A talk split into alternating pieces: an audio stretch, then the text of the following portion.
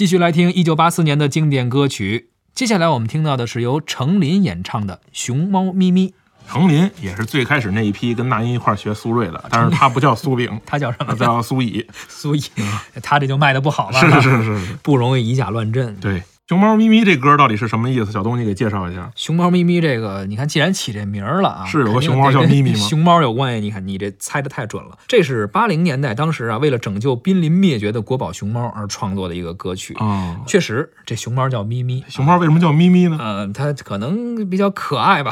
哦，像长得像猫一样的熊猫。在八三年到八五年的时候啊，当时四川九寨沟那时候啊，很多箭竹熊猫吃那竹子，大面积的开始枯死，所以这熊猫面临着一个没吃粮食危机啊，就没没饭吃了。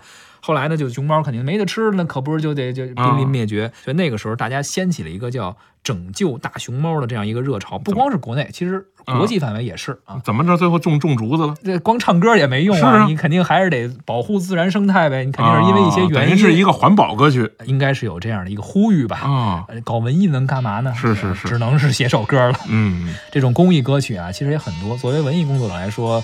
在大时代中，面对一些自然的一些灾害也好，我们看那个大水呀、是地震呐，都有一些好的歌曲出来，也是能够起到鼓舞人心的作用吧。没错。